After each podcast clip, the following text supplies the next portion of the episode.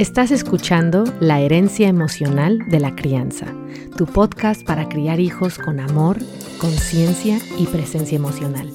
Mi nombre es Karemi, soy coach certificada en crianza consciente y también soy mamá.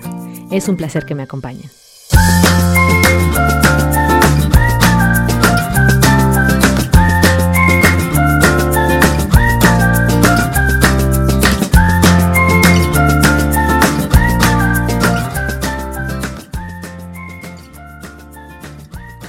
Qué difícil cuando nuestros hijos hacen cosas que saben perfectamente bien que no deben hacer, ¿verdad? Cuando son groseros con el hermano, cuando son irrespetuosos con nosotros, sentimos que todos nuestros botones de activación de enojo y frustración se encienden y que estamos a punto de explotar de desesperación, ¿verdad? Estoy segura que te ha pasado que al menos uno de tus hijos ha hecho alguna de estas cosas. Se trepa en los muebles de la cocina por enésima vez, le pega a su hermano, grita a propósito cuando estás en una llamada para llamar tu atención, avienta algo que sabe que no debe aventar dentro de la casa y rompe algo, etcétera, etcétera, etcétera. Cuando nuestros hijos ya saben bien que repetidas veces les hemos dicho que no hagan tal o cual cosa y lo siguen haciendo, muy frecuentemente la razón es que quieren nuestra atención y quieren sentir que ellos también tienen control, que no nomás los adultos tenemos control, los niños quieren sentir que ellos también tienen cierto control de algo en su vida, sentir que tienen algo de poder. Al comportarse de estas formas y ver nuestro enojo, nuestra enorme frustración, sienten que tienen control de nuestras reacciones y que su acción provoca un sentimiento en nosotros. Esto les da un sentimiento de poder de saberse que tienen control sobre algo en sus vidas. Por otro lado, si ya se acostumbraron a que así dejamos el teléfono, que así dejamos lo que estamos haciendo para ponerles atención, entonces van a hacer aquello que les dé esa respuesta por parte nuestra, aunque sea una respuesta de regaño y enojo, porque para ellos algo de atención, si no sienten que reciben atención de calidad por parte nuestra, entonces para ellos algo de atención, aunque sea con regaños y enojo, es mejor que nada de atención. Mínimo sienten que estás atenta a lo que hacen, que les estás viendo a los ojos, que tienen tu atención sin ninguna distracción. Para los niños, el sentir que tienen control de cómo reacciona mamá y saber que saben cómo hacerla enojar es una forma de sentir control. Y ahora, ¿cómo respondemos comúnmente como padres? Con enojo, con gritos, con regaños, con amenazas. Respondemos de esta forma sin saber que estamos perpetuando el ciclo vicioso que les corrobora a los niños que cuando hacen A tienen respuesta B, que cuando hacen todo lo que saben que no deben hacer, así tienen la atención de mamá, de papá, de sentir poder o control sobre cómo reaccionamos y que así les damos nuestra atención sin distracción alguna durante esos segundos de regaño. No es que los niños disfruten el regaño o los gritos para nada, pero inconscientemente están buscando nuestra atención. Muchos padres, entendiblemente, ya que la labor de la crianza está llena de retos, muchos padres se preguntan ¿Por qué sigue teniendo estos comportamientos si sabe perfectamente bien que no lo debe hacer? Y luego los hace justo cuando yo estoy más ocupada en una llamada, cuando estoy apurada porque me urge salir. Y no nos damos cuenta de que lo que nos están pidiendo a través de sus actos es, veme, ponme atención. Estoy acostumbrado a que solo me pongas atención sin interrupciones cuando hago todas estas cosas. No siento que valgo lo suficiente para tener tu atención. A lo mejor últimamente has estado más ocupada por trabajo, por la llegada de un nuevo hermanito en la familia, por alguna situación familiar, y tu hijo puede estar resintiéndolo y no entendiendo qué está pasando y siente la falta de atención de tu parte, tu atención de calidad. También nos están diciendo de esta forma disfuncional Así siento que tengo control sobre algo en mi vida. Mira, ya te hice enojar. Tengo el control de cómo reaccionas. Tengo control y poder sobre mi hermano. Necesito sentir que tengo poder sobre algo.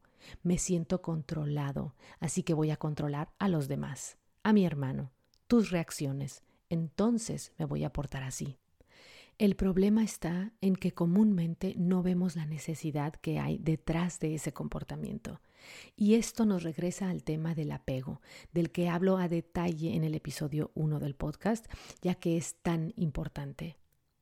Una de las necesidades fundamentales, básicas en los niños, es el sentirse vistos.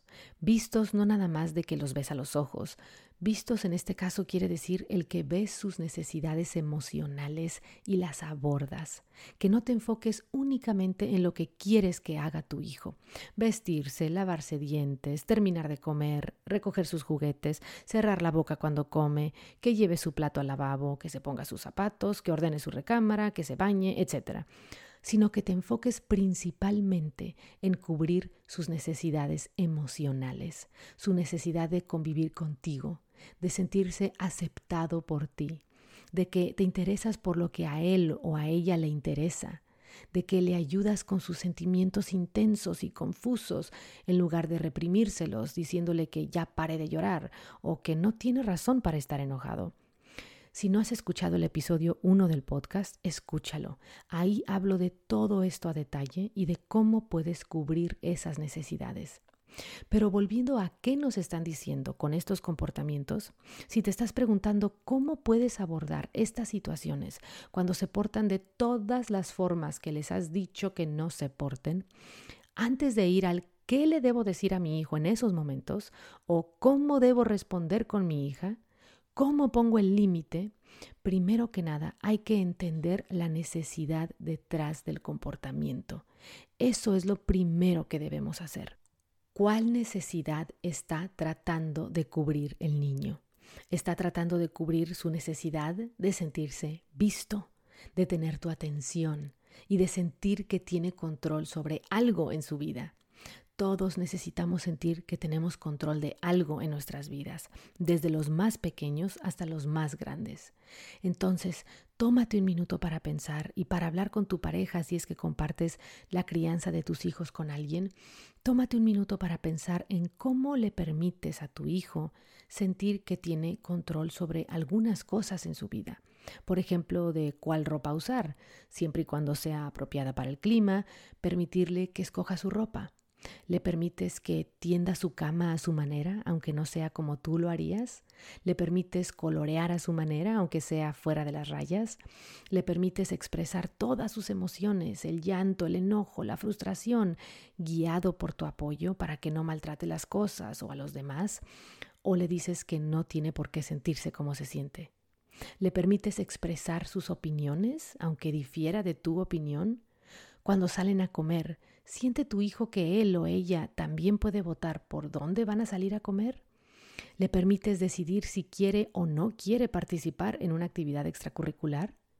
¿Puede escoger simplemente jugar en la casa para así poder usar su imaginación en el juego creativo?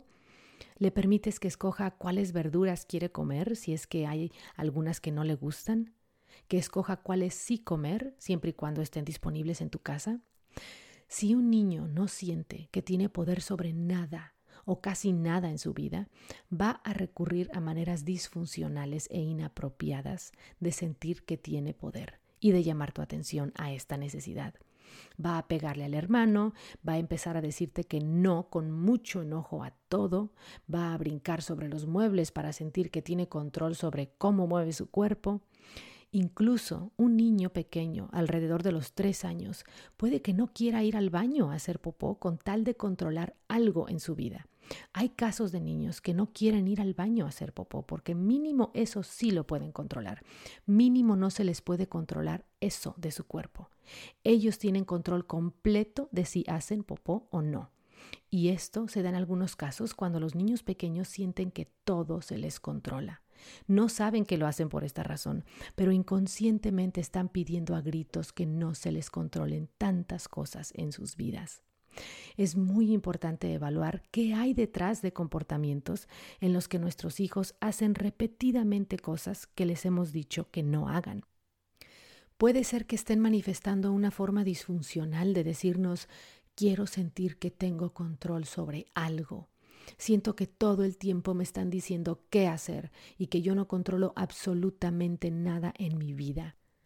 Todo el tiempo es vístete, ponte el uniforme, apúrate que ya vamos tarde, haz tu tarea, cómete toda la comida, no te muevas mientras comes, lávate los dientes, guarda tu ropa, ya duérmete, no toques eso, no hagas tanto ruido, no me interrumpas, no hables así, no grites, no toques eso, está sucio. Si analizamos cuántas de las oraciones que les decimos a nuestros hijos a lo largo de un día son órdenes, órdenes de qué hacer y qué no hacer, nos sorprenderíamos. A ninguno de nosotros nos gustaría que nuestra pareja o nuestra amiga o nuestro supervisor en el trabajo o compañero de trabajo o hermanos pasara todo el día dándonos órdenes y solo dándonos su atención para decirnos qué hacer en lugar de tomarse el tiempo de convivir con nosotros por el puro hecho de convivir, de platicar con nosotros, de apoyarnos cuando no sabemos cómo manejar algo difícil que estamos viviendo. A lo mejor estés pensando, bueno, pero es que ya somos adultos, ya sabemos cómo comportarnos, nadie nos lo tiene que decir. A los niños sí se les tiene que decir cómo comportarse. Cierto, pero la realidad es que nuestros hijos no necesitan que los controlemos para que sepan comportarse en la sociedad o para estar a salvo de peligro y sanos en su desarrollo. Lo que necesitan es nuestra guía y que les demos oportunidades de que ellos tomen sus propias decisiones también, siempre y cuando sean oportunidades que no pongan su vida en peligro y oportunidades acorde a donde se encuentran en su desarrollo. Los niños necesitan nuestra guía, pero no nuestro control sobre ellos. Necesitan saber que su voz también cuenta, que sus opiniones valen, que si bien no siempre podremos darles lo que piden o hacer lo que ellos quieren, sí los escuchamos, sí los entendemos y no buscamos controlarlos. Cuando controlamos a un niño, como he mencionado, el niño aprende a volverse dependiente de nosotros y de los demás para tomar decisiones. Gradualmente aprende a no confiar en sí mismo para tomar decisiones importantes en su vida y a reprimir lo que siente, porque todo lo que recibirá es más control. Otros niños llegan a un punto en el que se rebelan contra el control y hacen todo lo contrario de lo que se les ha enseñado porque se sienten emocionalmente agotados de sentirse controlados a lo largo de sus vidas.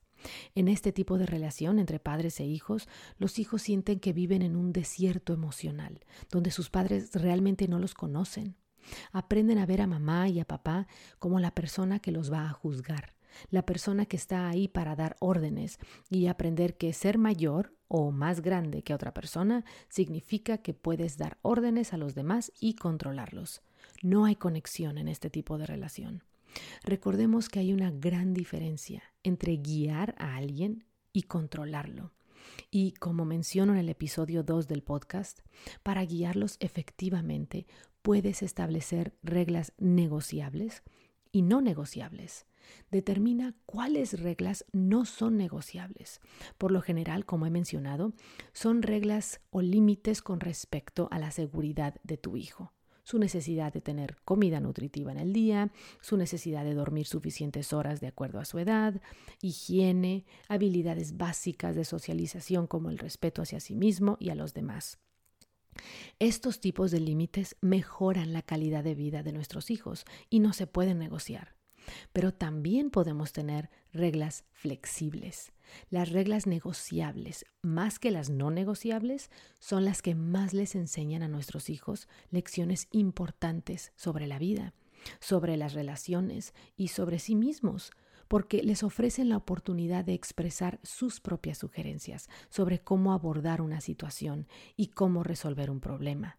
Les enseña a negociar, les enseña a escuchar y luego ellos opinar y ver a qué solución se llega juntos. Por ejemplo, si tu niño debe comer verduras todos los días, entonces tú te has asegurado de que todos los días en tu casa haya verduras. Digamos que le sirves a tu hijo un plato con verduras y él dice que no le gusta el brócoli. Le pides que lo pruebe, lo prueba y no le gusta para nada. Puedes decirle que si después de haber probado el brócoli no le gustó y no se lo quiere comer, puede intercambiarlo por otra verdura que tengas en la casa y que con esa otra verdura puede acompañar su comida. De esta forma está siguiendo la regla de que todos los días comerá verduras para crecer sano y fuerte, pero él o ella puede escoger otra verdura dentro de las opciones que ya hay en la casa. El límite tú lo pones, de comer verduras, pero le das la oportunidad o la libertad de escoger otra opción de verdura si la que le serviste no le gusta, aún después de haberla probado varias veces. Muchos de nosotros, inclusive como adultos, tenemos gustos distintos por cierto tipo de comida, incluyendo ciertas verduras, y no nos gustaría que nadie nos obligara a comer algo que no nos gusta. Pero entiendo la necesidad de que cuando los niños están creciendo coman comida nutritiva. Pero no nos confundamos con que tenemos que actuar de forma militar y que cada verdura que se les sirva se la tienen que acabar. En este caso, la regla flexible puede ser comes tus verduras todos los días y escoges otra opción dentro de las opciones que hay en la casa si una de plano no te gusta después de haberla probado en diferentes ocasiones. Cuando los niños tienen un sano equilibrio entre las reglas negociables y las no negociables, pueden tener una cantidad adecuada de límites mientras aprenden a escuchar y respetar a sus padres y a respetarse y escucharse a sí mismos aprenden que también ellos tienen una voz dentro del hogar y que ellos también contribuyen a su propia vida y a sus relaciones. Se sienten reconocidos y estás cubriendo una necesidad emocional clave. Entonces, ¿qué hay que recordar? Ojo con esto. ¿Qué tipo de atención reciben de ti tus hijos? ¿Reciben tiempo de calidad contigo? ¿Tiempo de convivencia relacionada con sus intereses? pláticas acerca de temas de su interés, apoyo emocional cuando están enfrentando sentimientos difíciles, se sienten validados, que su opinión también cuenta. ¿Hay mucho control o hay guía? Hay que evaluar el tipo de atención que les damos, que no internalicen un mensaje de que papá o mamá solo me hacen caso cuando hago cosas que no les gustan que no internalicen un mensaje de que papá o mamá no se interesan por lo que yo pienso ni cómo me siento. Solo les interesa darme órdenes. Si recientemente ha habido un cambio en tu casa, a lo mejor tú y tu pareja están trabajando muchas más horas que antes y tu hijo no siente que recibe la atención que necesita o la que antes recibía. Si acaba de llegar un nuevo miembro a la familia, ya sea un hermano menor o la abuela se mudó a vivir con ustedes y ahora se le pide al niño que no haga ruido, etc. Hay que ver el entorno, cómo ha cambiado y hay que ver el ambiente emocional en el que está tu niño día a día. Es tan fácil ver a una planta y si se está marchitando preguntarnos qué en el ambiente la puede estar afectando. ¿Le falta agua? ¿Le falta luz? ¿Necesita a lo mejor menos luz? A lo mejor la planta debe ir adentro, no afuera. Pero con los niños nos es tan fácil culparlos y atribuirles todas sus conductas a que fue enteramente su voluntad no nos es tan fácil darnos cuenta de que los niños responden al ambiente, sobre todo los niños pequeños, que se están formando en base al ambiente emocional y psicológico en el que viven, en el que estudian, en el que se les cuida fuera de casa. Hay que poner atención a esto. Si quieres saber más acerca de los límites efectivos, cómo establecerlos de forma respetuosa y asertiva y por qué los castigos no promueven el crecimiento de tus hijos, escucha el episodio número 2.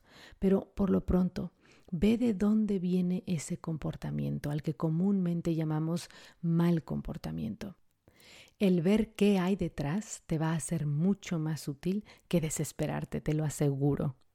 Muchas gracias por acompañarme en este episodio y aquí estaré la próxima semana.